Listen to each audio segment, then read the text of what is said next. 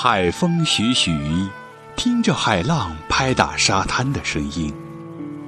赤着双脚走着细腻夹杂湿软的泥土，站上岛礁，一浪深藏的如诗情怀。大家好，我是主播云帆。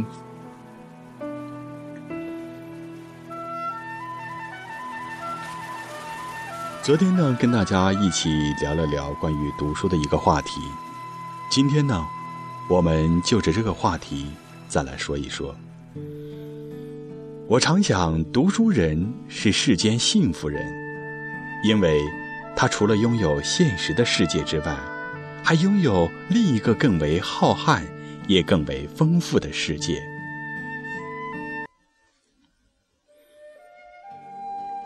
现实的世界是人人都有的，而后一个世界却为读书人所独有。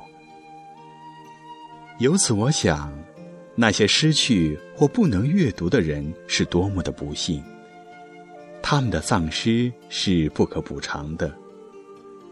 世间有诸多的不平等，财富的不平等，权力的不平等，而阅读能力的拥有或丧失，却体现为精神的不平等。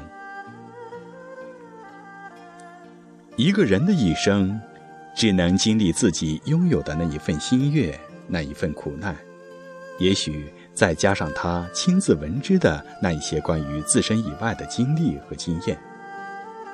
然而，人们通过阅读，却能进入不同时空的诸多他人的世界。这样，具有阅读能力的人，无形间获得了超越有限生命的无限可能性。阅读不仅使他多识了草木虫鱼之名，而且可以上溯远古，下及未来，饱览存在的与非存在的奇风异俗。更为重要的是，读书加惠于人们的不仅是知识的增广，而且还在于精神的感化与陶冶。人们从读书学做人。从那些往哲先贤以及当代前俊的著述中学得他们的人格，人们从《论语》中学得智慧的思考，从《史记》中学得严肃的历史精神，从《正气歌》中学得人格的刚烈，从马克思学得人世的激情，从鲁迅学得批判精神。